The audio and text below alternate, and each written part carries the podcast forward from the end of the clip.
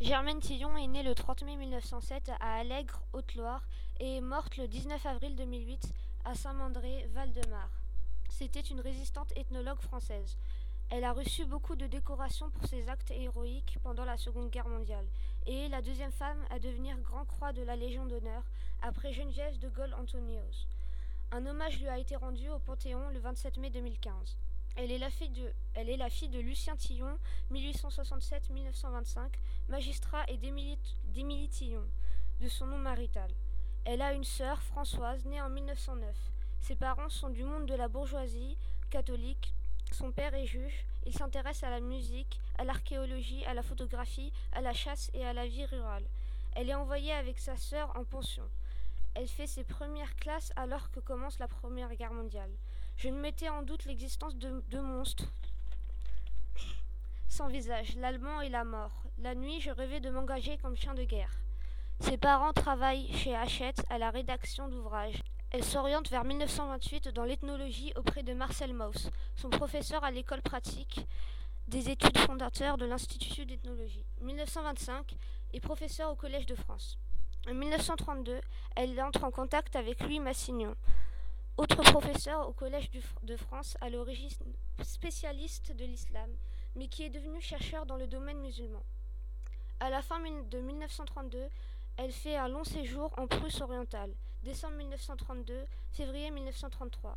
Premier contact ironique avec le nazisme, à travers les étudiants de l'université de Königsberg, quand les nazis sont en train d'arriver au pouvoir. Germaine Tillon accompagne Thérèse Rivière, chef de mission et directrice du département au musée d'ethnologie de Tracordero. Lorsque Thérèse rentre à Paris, Germaine poursuit isolément ses recherches. Elle parcourt la région à ses, à ses travers. Quelques habitants parlent français. Elle y recueille beaucoup de contes et légendes. Il faut plusieurs heures à cheval pour arriver dans ces lieux très isolés. En 1936, selon un relevé de Germaine, ils sont au nombre de 779, 52 familles réparties en cinq clans.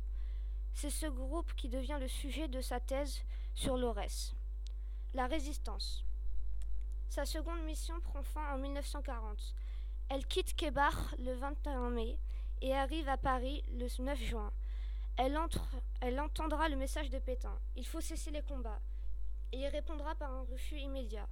Elle participera alors à la résistance et se fera déporter. La guerre d'Algérie.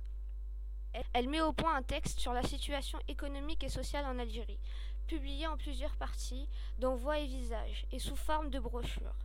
Ce texte peu connu touche plus de monde lorsqu'il est publié en 1957 par les éditions de Minuit. Elle intervient en mai 1957 comme témoin de la défense en juin 1957, alors que, bataille d'Alger. juin 1957, alors que la bataille d'Alger dure depuis cinq mois, elle obtient le droit d'aller visiter des centres de détention en Algérie. Autre intervention. Avec le général de Gaulle, elle le rencontre pour la première fois au sujet de son livre du 7 juin 1958. Elle lui écrit sur le procès de Saïd, lettre au candidat Feltin, 7 décembre 1957, évoquant différents problèmes de la guerre. Lettre d'Albert Camus, elle sollicite son opinion pour la grâce de plusieurs condamnés. Elle s'engage aussi dans des aides humanitaires. Elle meurt alors le samedi 19 avril 2008 à son domicile de Saint-Mad.